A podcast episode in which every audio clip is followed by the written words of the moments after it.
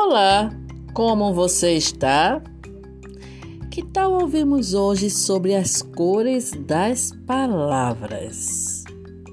Hoje quero convidar você para fazermos algo inusitado. Quero falar sobre coragem. Você já prestou atenção a essa palavra? Já viu que ela é formada com um pedaço que quer dizer cor e outro agem, de agir. Perceberam que coração também cor mais ação. Então, coragem tem a cor da ação. É o nosso agir com o coração. Que sua vida tenha lindas cores de grandes ações.